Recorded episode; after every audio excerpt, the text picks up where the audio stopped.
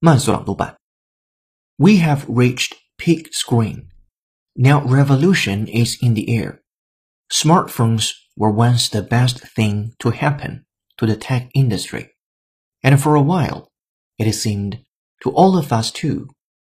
In the 11 years since the iPhone made its debut, smartphones have subsumed just about every other gadget and altered every business, from news to retail to taxes to television, ultimately reordering everything about how we understand media, politics, and reality itself.